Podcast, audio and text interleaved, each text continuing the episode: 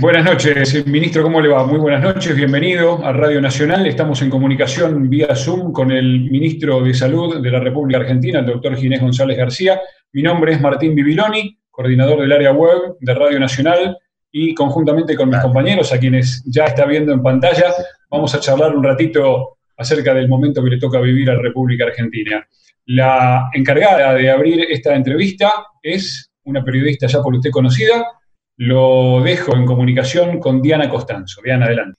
¿Qué tal, ministro? Muchas gracias por atendernos, por atender a Radio Nacional y además eh, en esta modalidad federal de entrevista que nos interesa compartir con todos los periodistas y las periodistas de las emisoras de, Radio Nacional a lo largo y a lo ancho del país. Bueno, la primera pregunta es eh, casi obligada, los números están en aumento, recién acabamos de conocer el nuevo parte, 1.226 casos confirmados en todo el país, en una situación epidemiológica que es muy diversa, el 85% del país está en esta fase de apertura, ya entrando en una nueva normalidad. Sin embargo, la situación es compleja en el AMBA y también en otras zonas de transmisión viral, como lo son, por ejemplo, Chaco, Río Negro, Neuquén y Córdoba. Usted estuvo reunido con el presidente Alberto Fernández. ¿Cómo analizan estos números, cuáles serán los próximos pasos que eh, se prevén en, este contexto. No, nosotros seguimos monitoreando día a día lo que está pasando en todo el país. Usted definió bien la situación epidemiológica. Acá son dos países muy claros. Uno es el AMBA, que tuvo hoy, como usted bien dijo, récord de casos. También es cierto que ha intensificado mucho la búsqueda por lo cual hay una cierta razón, además de la circulación del virus, que está claro en el AMBA está sucediendo. La característica del AMBA es que se ha caído notablemente eh, el contagio en los barrios populares. Hoy los barrios populares son el 25% del total de casos y el resto son de otros barrios porque se está haciendo búsqueda prácticamente casa por casa, barrio a barrio. Recién yo hablé con el ministro y el ministro de la ciudad me contaba que le agregaron mil personas que mañana van a incentivar esto de la búsqueda, trabajando casa por casa y barrio por barrio, como le decía En el Gran Buenos Aires, como ustedes saben, es una zona que la miramos con particular detalle porque, bueno, por su magnitud. Y en ese sentido, en realidad, los territorios si yo tuviera que hacer una, idea así global, están trabajando muy bien los intendentes, con la provincia, las organizaciones sociales. Esto es fundamental, que se trabaje integradamente y coordinadamente. El resto del país son situaciones focales, y lo de resistencia es cierto que es importante, pero está focalizada al departamento de San Fernando. Y después lo de Río Negro y lo de Neuquén, creo que usted mencionó, y Córdoba, Córdoba la tiene muy controlada y lo maneja muy bien. Uh, y Río Negro y Neuquén también. Nosotros inclusive vamos a ir, este, hoy es miércoles, este viernes, mañana en realidad, a la tarde que viene la gobernadora a Buenos Aires a la mañana, a la tarde se vuelve y en el avión que ya va, como no tenemos otra forma, va a viajar un grupo de expertos y el viceministro, uno de los viceministros míos, para colaborar con, con Río Negro. Pero, pues, digamos, en términos generales, dos países claros, una, ¿cómo le puedo decir? Una especie de sorpresa y alguna desazón, si usted quiere, de parte mía y de nosotros en general, porque no creíamos que habiendo cumplido tan bien como se había cumplido con el aislamiento, en el primer día y en el segundo día eh, hubiera eh, tanta gente en la calle, tanta gente sin cuidarse, tanta gente mm. corriendo, bueno, las cosas que se han visto en todas las pantallas, por eso además da la sensación de una normalidad que no es cierta y que nosotros nunca dijimos que tuviera. Nosotros estamos diciendo claramente que todo lo que han sido pasos hacia adelante son con el pie en el freno y que en mm. ese sentido, si es necesario, vamos a volver a estadios anteriores que no fue muy bien. No hablamos con eso. El presidente hablamos sí de la situación general, y de tratar de ver si podemos lograr que apelando a la misma responsabilidad que se tuvo en aislamiento, en eh, las salidas se las tenga, ¿no es cierto? Porque no se ha respetado ni la distancia, ni la cantidad de gente junta. ni ninguna de esas cosas. Probablemente sea lo mejor, quiero ser yo optimista, porque fue el primer día y el segundo día, que también en otros países, el primero y el segundo día fue una especie de estampida de la gente hacia la calle. Pero eso es lo que tenemos que evitar. Claramente hoy tenemos circulación viral en el AMBA y eso implica que la calle es un elemento peligroso de contagio. Claro, ahora eh, no se habló entonces, eh, esto usted lo confirma, de volver una fase hacia atrás en lo que es la región del AMBA, en Capital Federal y, algunas zonas del conurbano bonaerense. ¿Esto se ha descartado? No, bueno, hoy no, pero esto es día a día, de ninguna manera puedo asegurar que eso eh, va a ser así. Lo que quiero decir que el monitoreo como el primer día fue el día a día y siempre lo dijimos.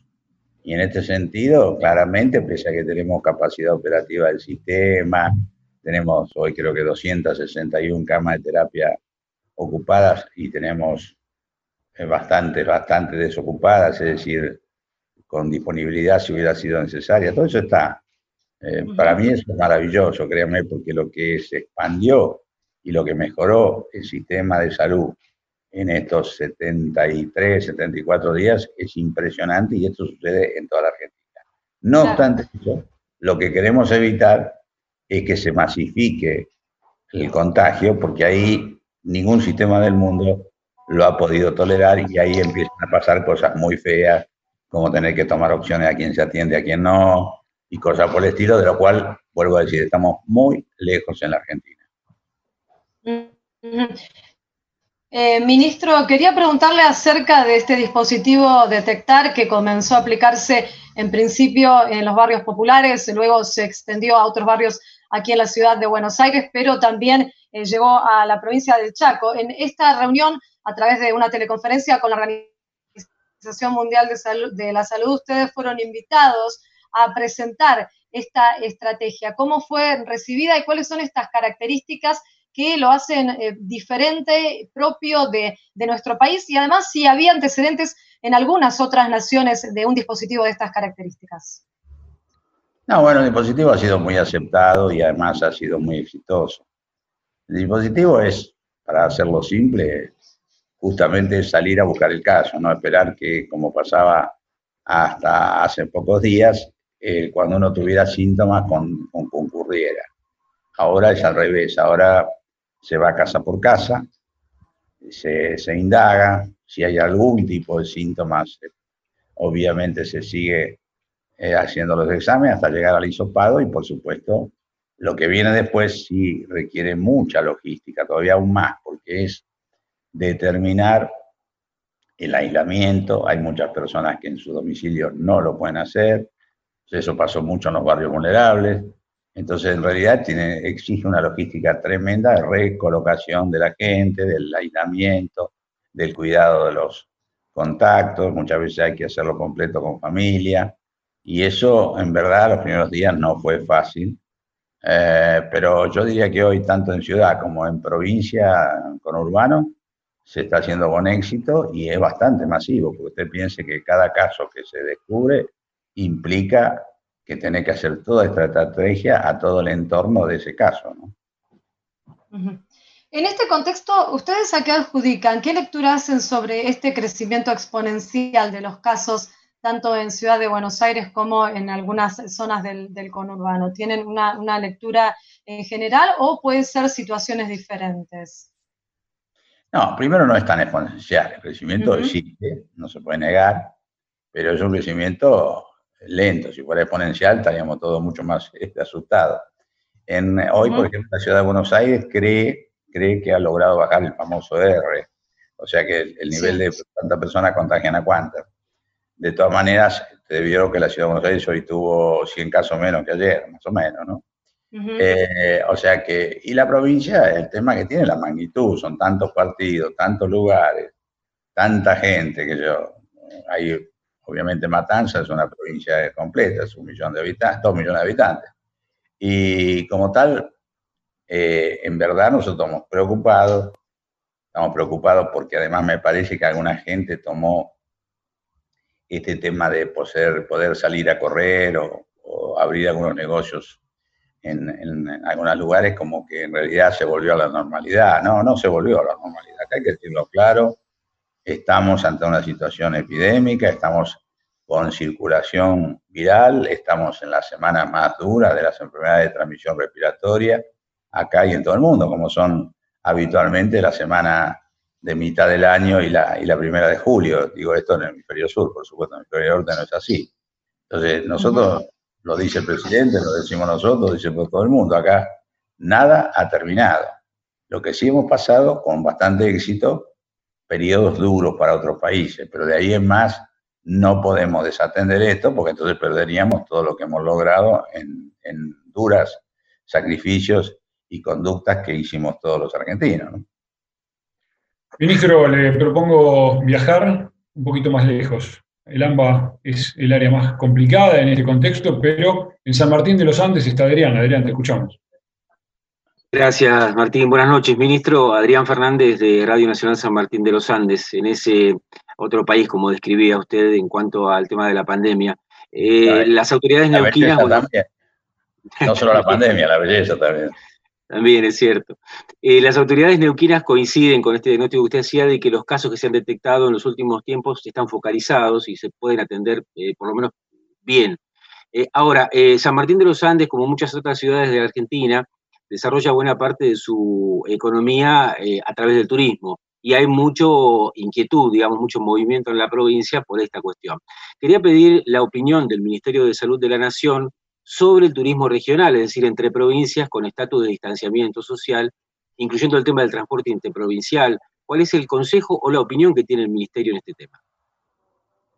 Ah, con turismo regional, yo me parece que está perfectamente, hay que averiguar, hay que ver qué región a qué región. Por ejemplo, ahora tenemos ahí unos casos en Roca, como ustedes saben, aledaña a ustedes, y tenemos algunos casos también en Neuquén, más o menos la misma cantidad de casos, 10, 11 todos los días hay vamos a viajar, le contaba yo a Río Negro, y seguramente haremos una, una comunicación con Neuquén también, porque estamos trabajando muy sincrónicamente con todas las provincias. Mire, uno de los grandes éxitos para mí de esta situación es cómo hemos logrado en un país federal difícil, fragmentado, con jurisdicciones municipales, provinciales, nacionales, con sector público, sector privado, obras sociales, cómo hemos logrado que en los comités de crisis esté funcionando armónicamente y coordinadamente todos los esfuerzos que se están haciendo en cada lugar.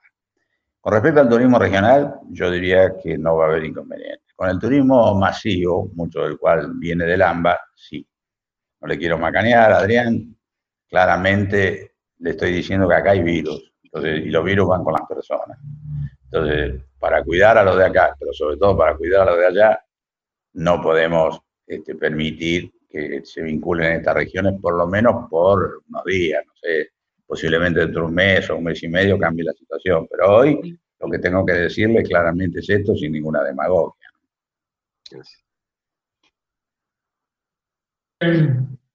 Muy bien, Adrián, señor ministro, lo llevo del norte al sur, en Jujuy, está Daniel Reynoso. Daniel, te estamos escuchando. ¿Qué tal? Buenas noches, ministro. Buenas noches a todos. Em, conociendo un poco la situación que atraviesan países limítrofes, ¿no? Chile, Bolivia, Brasil, que son los más perjudicados. Eh, ¿Existe algún tipo de recomendación de aquí en adelante para las provincias que son provincias de frontera? Sí, estamos trabajando mucho con migraciones, con el Ministerio del Interior y con los propios gobernadores. Nosotros sabemos que el, tránsito interjurisdiccional puede ser el que lleve el virus. Por ejemplo, lo que pasó ayer en Formosa, era una persona de acá de Buenos Aires que viajó y, bueno, felizmente la aislaron inmediatamente a ella y a todo el colectivo en el cual iban. Pero la frontera es otro tema, ¿no es cierto? Y más en fronteras como la que tiene Jujuy, que tiene frontera seca, muy masiva en su movimiento. Hay que ser extremadamente cuidadoso ahí. A nosotros nos preocupa esa frontera, la jujeña, no tanto la chilena, porque como nosotros tenemos primero la cordillera, ¿no? que complica mucho, imagínese por, por Jama, usted lo sabe bien, es difícil que haya masividad. Y, en ese sentido nosotros tenemos cerrada la frontera. Ahora, el tema es cuando la frontera es permeable, ¿sí? cuando no pasa por el control, que podría pasar, por ejemplo, en La Quiaca o en, en Yacuiba, esos lugares, ¿no es cierto? O lo mismo en el caso, si estuviéramos en Misiones, en su extensa eh, frontera terrestre con Brasil, que Brasil sí tiene realmente una situación epidemiológica muy complicada, muy complicada. Y ahí tanto los gobernadores como nosotros estamos muy preocupados. Inclusive hicimos un nuevo protocolo que lo presentamos hace dos o tres días para el transporte, porque claro, tampoco podemos parar el transporte que inmoviliza aún más la economía de lo que ya está castigada por la propia pandemia.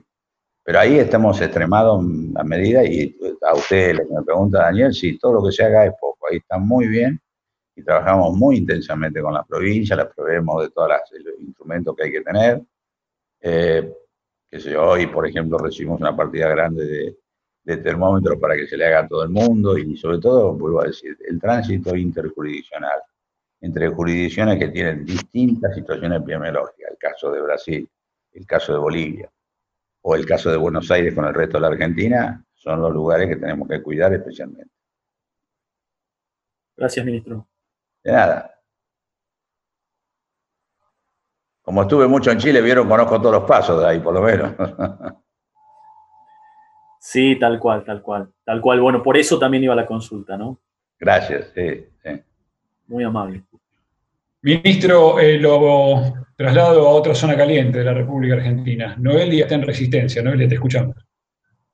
Muy buenas noches, ministro. Soy Noelia Moreira de Radio Nacional Resistencia. Bueno, una de las localidades más complicadas también en este momento. Tenemos ya 1.163 casos eh, y quisiera eh, unas palabras de su parte eh, recomendaciones eh, para lugares eh, con transmisión comunitaria como el Gran Resistencia y también aclarar desde la comunicación que la transmisión eh, comunitaria y las localidades más complicadas son las del Gran Resistencia.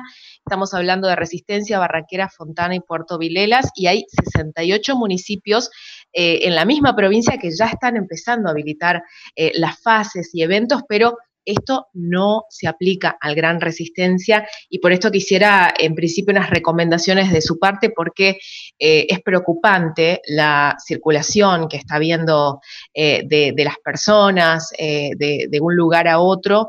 En, en, estas localidades y si está en estudio algún tipo de virulencia de la cepa que circula desde los primeros casos en el área metropolitana. Eh, sí, como no, Noelia. Mire, todo el departamento de San Fernando, como usted sabe, el Resistencia, Gran Resistencia y algunas localidades que usted mencionó, está puesto como, como área de circulación comunitaria, con lo cual tiene la restricción que, que todos conocemos. Yo estoy desde el principio trabajando al unísono con el gobernador, con la ministra, y como tal venimos Hemos mandado tres misiones, ya la última fue la semana pasada, que estuvo Santiago Cafiero y dos de mis viceministros allá. Hoy hablé con el gobernador Capitaní, que va a venir este viernes y vamos a seguir trabajando a ver cómo seguimos implementando y colaborando. Yo le cuento lo que me, exactamente sin, sin que me escuche la prensa, le cuento lo que me dijeron mis, mis dos viceministros me quedaron muy sorprendidos, ¿sabe qué? De la poca observancia que había, y no le estoy echando la culpa a los chaqueños, pasa la mano, pero de la poca observancia que había de lo que ya estaba dicho que había que hacer. O sea, por ejemplo, qué sé yo, los famosos dos besos de los chaqueños, se daban los dos besos. El Perrando es un hospital que ya van dos veces, que tiene un foco importante ahí. El Perrando es el hospital central de Resistencia. Le cuento a, a todos los colegas suyos, Noelia. Y, la verdad que yo, me parece que el, el, libreto que tienen es bueno, lo hacen bien. El problema es que, perdón, pero que no lo cumplen totalmente, muchos. Y eso sí que es una cosa que tenemos que entenderla, porque no es contra nadie, es para ayudar a todos a que no pase o no siga pasando lo que ya está pasando y que obviamente significa para algunos una, una enfermedad tranquila, pero para otros una tragedia o una pérdida familiar. Entonces ahí me parece que es más que ¿cómo decirle? Más que, qué hacer, lo que hace falta es que, se haga, que se cumpla. Y a, nosotros, le estoy contando, no he ido Resistencia, le estoy contando la impresión que me dijeron eh, mis dos viceministros, pero igual vamos a ir trabajando juntos. Y con respecto a la virulencia del virus, no le podría decir, yo no lo sé. Acá en Malván determinó que hay tres tipos de, variedades del virus. Una asiática, otra norteamericana y otra europea. Pero en realidad no, no determinó ninguna eh, distinción entre ellos, o sea, distinción en la morfología, pero no en la virulencia o en la patogenicidad. Así que bueno, es todo lo que sé. Tampoco no soy un virólogo, así que no, no me haga hablar de más en algo que no conozco.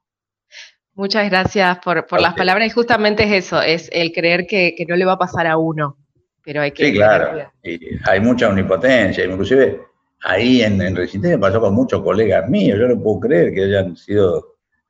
¿Cómo le Que de cuidarse, no, o sea, lo digo con todo afecto, no, no, no, no, en esto somos todos víctimas, no, no, no hay que echar la culpa a nadie, pero, pero realmente ve desconocimiento de las cosas mínimas, ¿no? O sea, por eso estamos en un programa que hemos empezado hace dos semanas, que yo tengo mucha fe, que es eh, el programa de cuidados a todos los trabajadores de la salud, profesionales y no profesionales.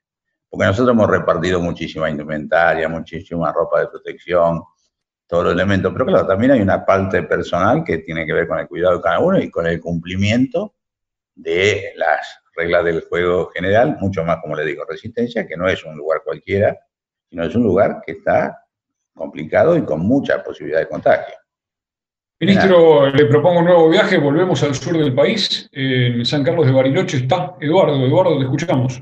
Ministro, ¿cómo le va? Buenas noches. Eh, la pregunta tiene que ver si mm, con la decisión que ha tomado la Municipalidad de Bariloche con un plan que se llama Reactivando Bariloche, si tiene conocimiento de él, que es un plan de salida de la cuarentena, que implicaría seis etapas, ahora estaríamos en la segunda con un retroceso en el día de ayer a los DNI.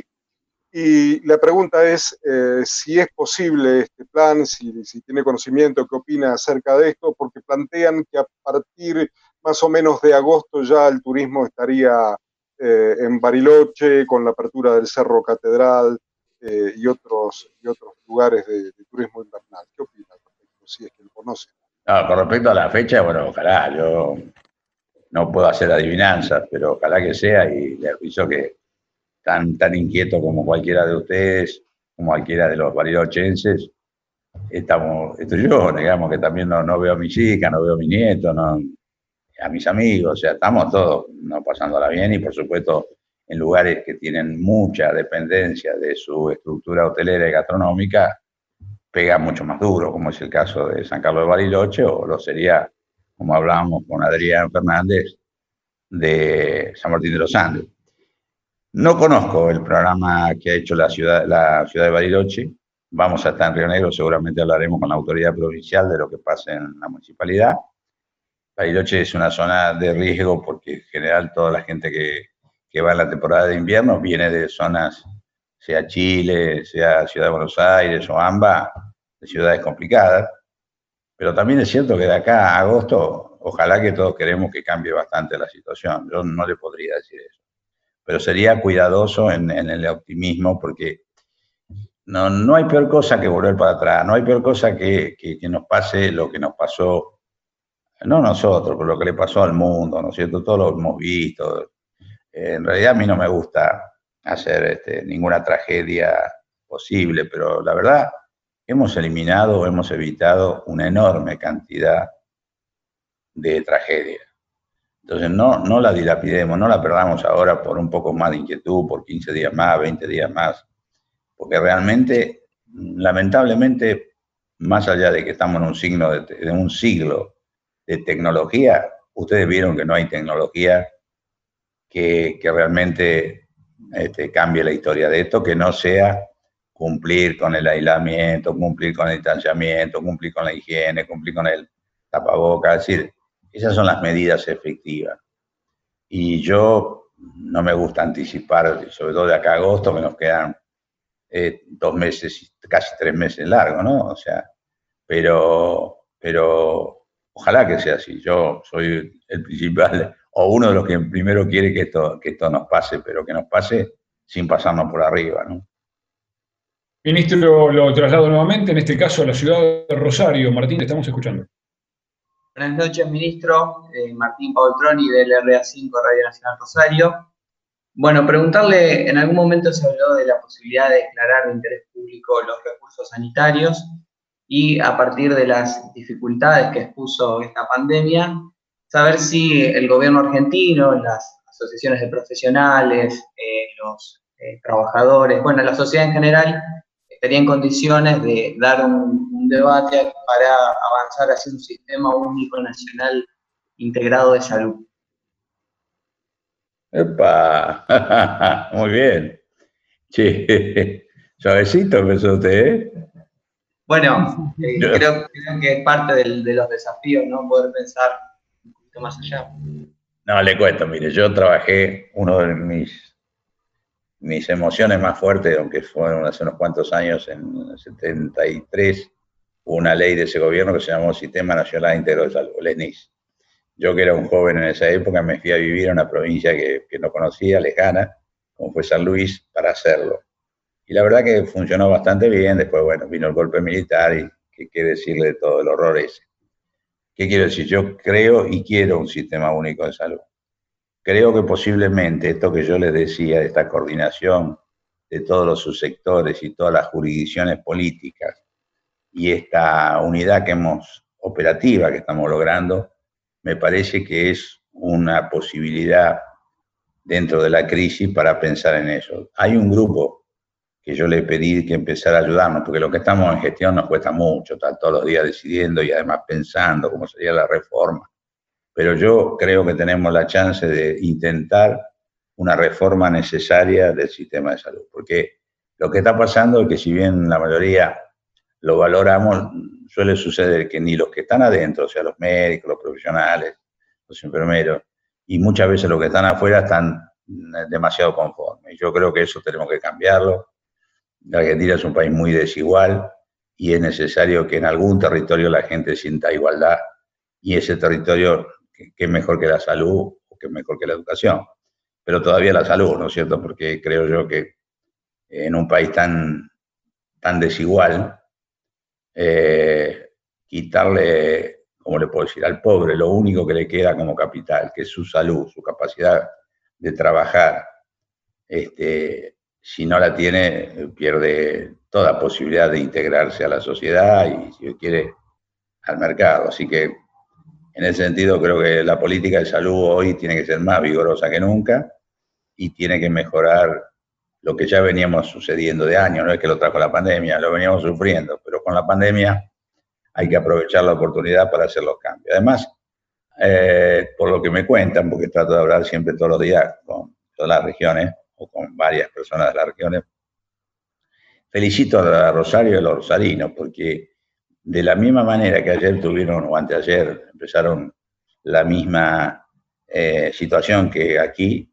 el comportamiento fue absolutamente distinto en Rosario. La gente se cuidó, la gente no masificó, la gente cumplió con todas las eh, condiciones.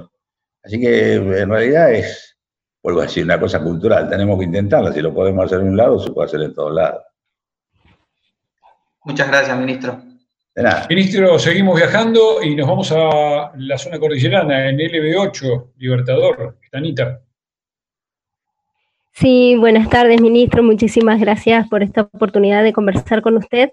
Y em, a mí me, gustaría mirar un poquito más allá en todo lo que se ha dado a conocer de todos los equipos de investigación que en el país han como reformulado sus trabajos y están eh, investigando el COVID eh, entre alguna alternativa de vacuna, los testeos, que ya hemos tenido excelentes noticias, eh, bueno, ¿tiene presente cuántos equipos eh, han reformulado su trabajo, están investigando y eh, cuánto dinero se ha, con cuánto dinero se han fortalecido estos equipos, tanto desde el Ministerio de Salud como desde el Ministerio de Ciencia? No, no, no, no, así nominalmente el de uno por uno no lo tengo. Lo que le puedo asegurar es una explosión que debemos sentirnos orgullosos. Y una cantidad de gente que está estudiando una situación de mucha incertidumbre, donde además ninguna verdad, son todas relativas. Usted vio que lo que pasa, un día dicen que esto sirve para tal cosa y dos días después dicen que no, o que hay que hacer tal cosa que no sirve. En esa incertidumbre debemos estar orgullosos del sistema científico argentino. Mire, hay investigaciones de tratamiento propias, propias. Hay investigaciones de diagnóstico, como por ejemplo lo que usted decía de los reactivos, que ha habido ya algunas informaciones y yo le puedo asegurar que hay un montón que están ahí en la cocina por salir. Eh, hay investigaciones de tratamiento en un estudio internacional, que es el, el, Solidaridad que hacemos con la OMS, que son cuatro alternativas terapéuticas que se están haciendo en Centro Centro y que nosotros llevamos control del conjunto. Hay estudios de sueros, trabajando con sueros de pacientes, y se están empezando a utilizar totalmente controlados y con todos los comités de ética previos. O sea, porque en esto uno también tiene que mantener ciertos estándares de cuidado cuando está introduciendo procedimientos no conocidos para tratar a pacientes. Así que en ese aspecto estoy realmente encantado y contento. Y una cosa que a mí me gusta mucho, que no tiene mucha trascendencia. Nosotros trabajamos acá del ministerio para que todas las terapias intensivas, que es donde terminan los enfermos graves, hoy por ejemplo tenemos 261 argentinos en terapias intensivas, para que todas las terapias intensivas estén donde estén, tengan con, comunicación. Entonces, una vez al día hacen como una especie de ateneo todas juntas y se transmiten las experiencias con un paciente, porque la verdad no hay mucha experiencia. En segundo lugar, cuando en algún lugar se pone un poco fea la situación con un paciente, se llama, hay un botón rojo que lo aprieta, que por ejemplo, el otro día yo lo vi en Ushuaia, apretaron el botón rojo y se puso toda la red trabajando y, y entonces, bueno, una cosa extraordinaria, pues se ponen todos en contacto, se toca el botón rojo y salen todos a apoyar a quien está con un enfermo crítico, a darle consejo, a darle opinión, a darle... Entonces, la verdad, se, establece una red nacional usando este aparatito que, que tanto satisfacción nos está dando a nosotros, y que nos permite tener este diálogo, cosa que si no sería imposible. Y, la verdad que, vuelvo a decir, sota las integraciones que nos están quedando después de toda esta trágica pandemia que estamos, que estamos viviendo, pero, pero nos queda. Y sí, vuelvo a decirle, creo que no le puedo decir el número, pero son muchos. Y seguramente yo ya trato de nominar todos los que acá hay un registro, pero probablemente hay algunos que no estén acá registrados tampoco.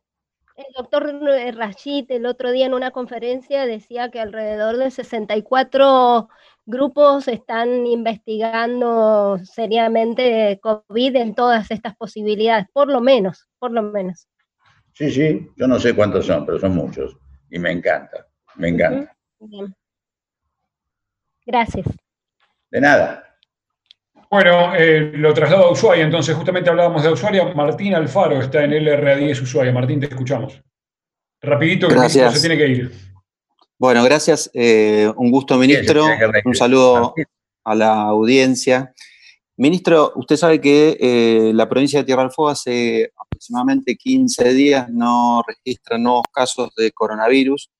ya prácticamente no hay este, contagios, nuevos contagios este, en Ushuaia, que puntualmente era el, foco en el inicio de esta pandemia, y comienzan a surgir preguntas en esta nueva fase, ¿no? Y eh, mi pregunta puntualmente a usted quería, quería preguntarle cuáles podrían llegar a ser las recomendaciones de salud pública a aplicar en el sistema de educación para provincias como Tierra del Fuego, por ejemplo, que están eh, ya en algún momento cuando, si esto avanza en, esta normalidad que se está viendo en Tierra del Fuego, en, retomar las, las, clases. Digo, eh, ¿cuáles podrían ser las, las recomendaciones que se planteen cuando se dé esta hipotética situación?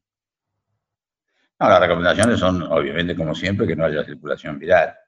Si hay circulación comunitaria, se complica mucho, pero como hay muchas provincias, como usted bien dice, que ya hace más de dos semanas, algunas hace varias más, que no tienen casos, y que no hay circulación viral entre la provincia, lo que hay que cuidar son los que vayan a la provincia, y eso es lo que están haciendo las provincias.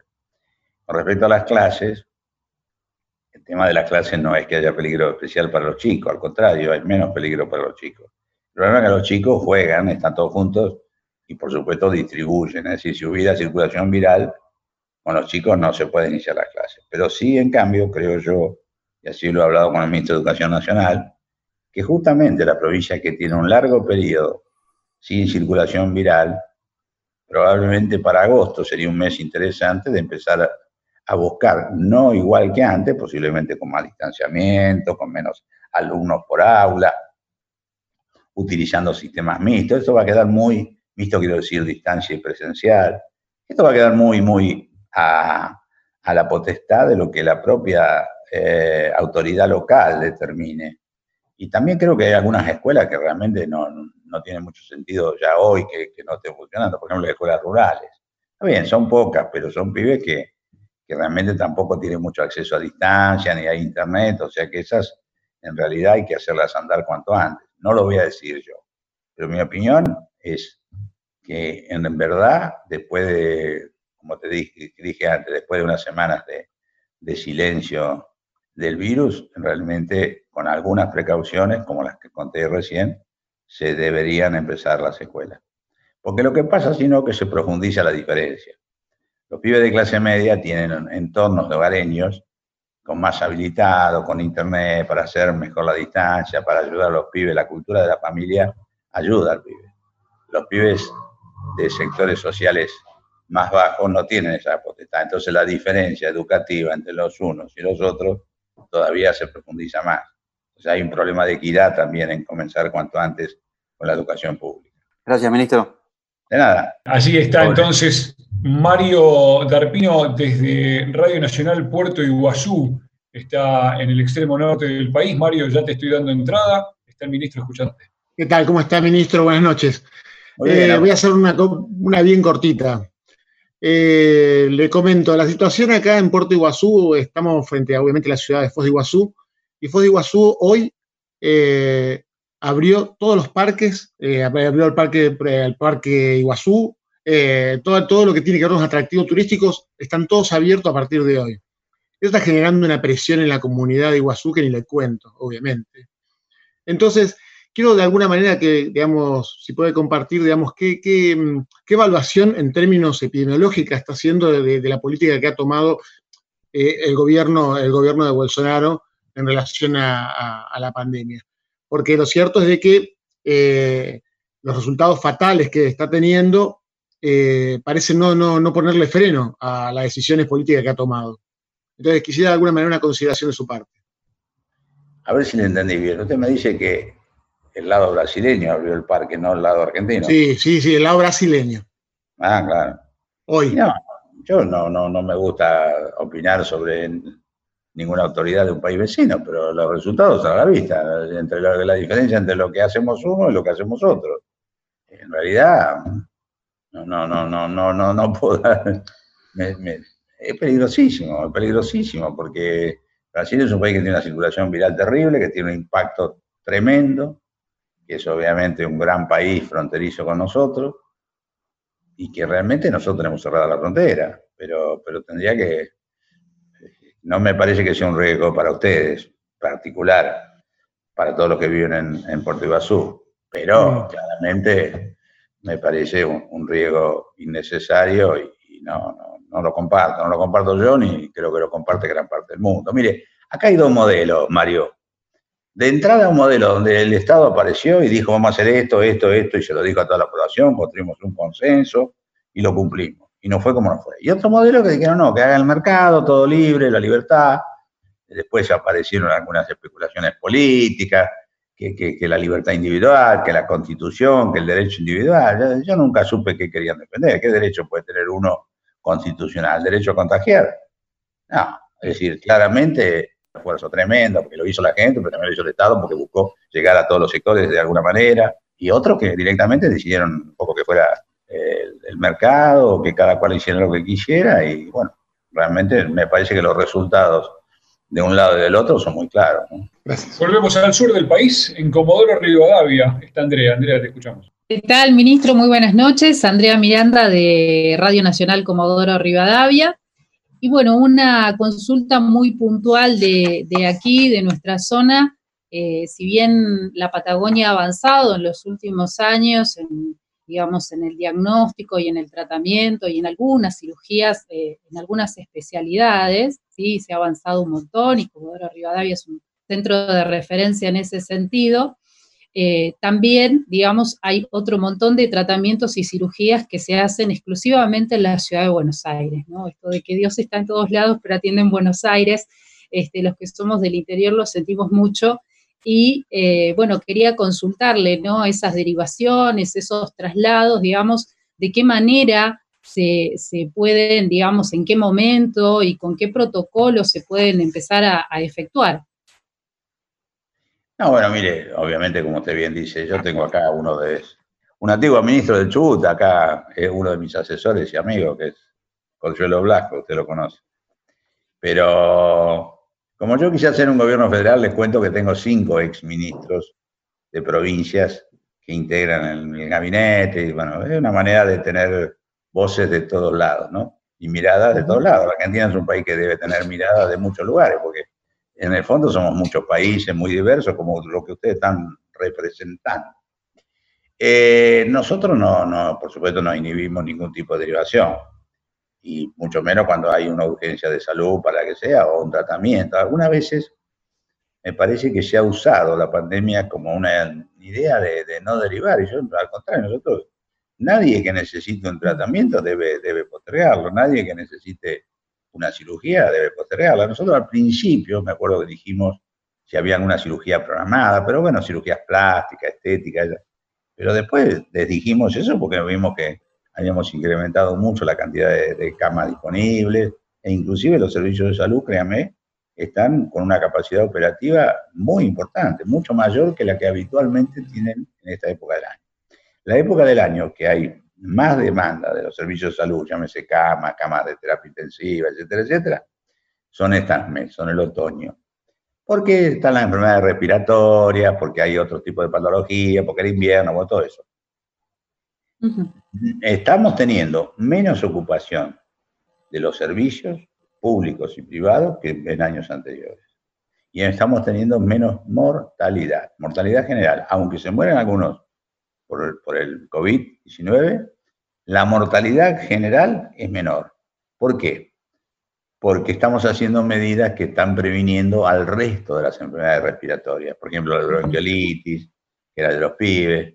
Por ejemplo, eh, la gripe, que es esta la época. En segundo lugar, porque hemos vacunado mucho y mejor que años anteriores contra la gripe, contra todos los grupos vulnerables.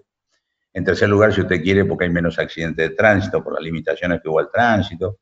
Pero todas esas cosas hayan que el resultado sea, primero, que tenemos menos muertes que años anteriores, y segundo, que tenemos más camas ociosas que años anteriores. O sea, ninguna inhibición a ninguna derivación, por favor, porque si no a veces, qué sé yo, si rehúsa el miedo del paciente, el, medio, el miedo del médico, no sé quién. Yo también he detectado algunos casos que dicen que no lo atendieron o que no vienen. No, al contrario, tienen que venir. Nos quedan dos cotitas. Walter, te escuchamos. LB19, Malargue, Mendoza, adelante. ¿Qué tal? ¿Cómo le va? ¿Cómo le va, ministro? Un gusto. Walter del EB19 Radio Malargüe. Dos consultas en una. ¿Me escuchan? Sí, perfecto. Bien, bien. Eh, decía, dos consultas en una, ministro. Eh, el gobernador de la provincia de Mendoza le ha pedido a, la Nación poder habilitar a partir de la semana próxima el turismo interno. Y Malargüe es una de las ciudades más frías en esta época del año de la República Argentina. Eh, la pregunta es, eh, ¿qué recomendaciones haría usted si se llega a habilitar el turismo interno para quienes transitan y recorran la provincia? ¿Cuánta influencia hay esto del frío con respecto al COVID-19? Y además, eh, hace dos meses que Malargüe registró su primer caso de coronavirus, que lamentablemente el hombre luego falleció, pero al día de hoy, pasado dos meses, no se ha podido determinar el nexo epidemiológico. ¿Esto por qué eh, puede ser? ¿A qué se deberá? Muchas gracias. No, Walter, mire, no se sabe a veces. Hay un montón de casos que no pudimos nunca encontrar el nexo. Y bueno, sucede. Eh, eso por un lado. En segundo lugar, el frío. El frío se ha hecho eh, mucho, mucha mucha idea de que el frío es un aliado, y es un aliado de las enfermedades de transmisión respiratoria, no, lo podemos negar. Pero también es cierto que no debe ser tan contundente, porque si no, por ejemplo, Manaus en Brasil o Guayaquil en Ecuador, que son lugares pero de mucho calor, 32, 35 grados, no son como Malargüe, este, han tenido muy fuertes o tienen muy fuertes eh, consecuencias la pandemia. O sea, en una palabra, nadie que quiere ir a Malargüe debe, debe dejar de ir porque haga frío, primer punto. Segundo punto, lo que no tiene que ir es al Pehuenche o a querer cruzar el paso, eso sí, ya meterse en la montaña, ya debe estar cerrado además en esta época, supongo. Así que, pero, pero de ninguna manera el sur de Mendoza, como usted bien dijo, Walter, tanto ustedes como San Rafael, ha tenido prácticamente nada. está limpio de hace muchas semanas. Muy bien, ahora sí, nos vamos al final. Eh, Javier, te estamos escuchando. El cierre es todo tuyo desde la ciudad de Córdoba. ¿Cómo le va, ministro? Buenas, buenas noches. Eh, Javier de Pascuales, de Radio Nacional Córdoba. Bueno, muchas gracias por la paciencia y por eh, sostenernos en esta, en esta entrevista federal. Eh, por supuesto, Córdoba está, usted lo dijo, está muy controlada la situación en Córdoba, y, eh, pero las voces de Córdoba, hay muchas voces que se están alzando por el miedo a Buenos Aires, el miedo al contagio de en la zona del AMBA, y están pidiendo cada vez más establecer una especie de frontera sanitaria, ministro. O sea, establecer una especie de frontera de controles en todo lo que es la línea de provincia de Buenos Aires, de Córdoba, eh, con la ruta 8, ruta 9 y todas las vías de comunicación con la zona de Buenos Aires. ¿Es posible esto? ¿Está bien hacerlo? No, bueno, a ver, la 8, la 9 y la 7 son rutas que, salen de acá de AMBA y van y cruzan la provincia de Córdoba, ¿no es cierto? Eh, en realidad es cierto, nosotros hay que ser cuidadosos. De hecho, eh, creo que se está restringiendo mucho la avenida, por ejemplo, en el caso de ustedes, los cordobeses, a la ciudad de Buenos Aires, Baramba. Eso no es malo, está bien. El tema es cómo se hace jurisdiccionalmente, por eso nosotros no aceptamos que haya eh, transporte colectivo interjurisdiccional. Pero claro, usted me dirá, y bueno, queda el auto. Eh, hay, hay, distintos métodos. Nosotros lo que no queremos es que se extremen o que sea que se hagan cosas eh, como impida la libre circulación, pero hoy están eh, varias provincias tomando bastantes recaudos de manera tal de quedarse más tranquilos. Y en este sentido, yo confío mucho en lo que haga Córdoba, vuelvo a decir, porque para mí el, comité de crisis de Córdoba, el comité operativo, es el que quizás esté trabajando eh, por mi gusto, ¿no? Pero mejor en la Argentina, porque está con una integración varón y haciendo cosas todas coherentes. Lo que no hay que hacer es esas discriminaciones que por ahí pasan, que aparece un enfermo y no, le queman la casa, le queman el auto, ahí no, no podemos entrar en eso. Está claro. ¿Es, hay que ser posible que en Córdoba, ministro, es posible que en Córdoba se determine que ya no hay circulación comunitaria? No me animaría a decirlo, la propia eh, provincia de Córdoba no lo ha dicho para la capital.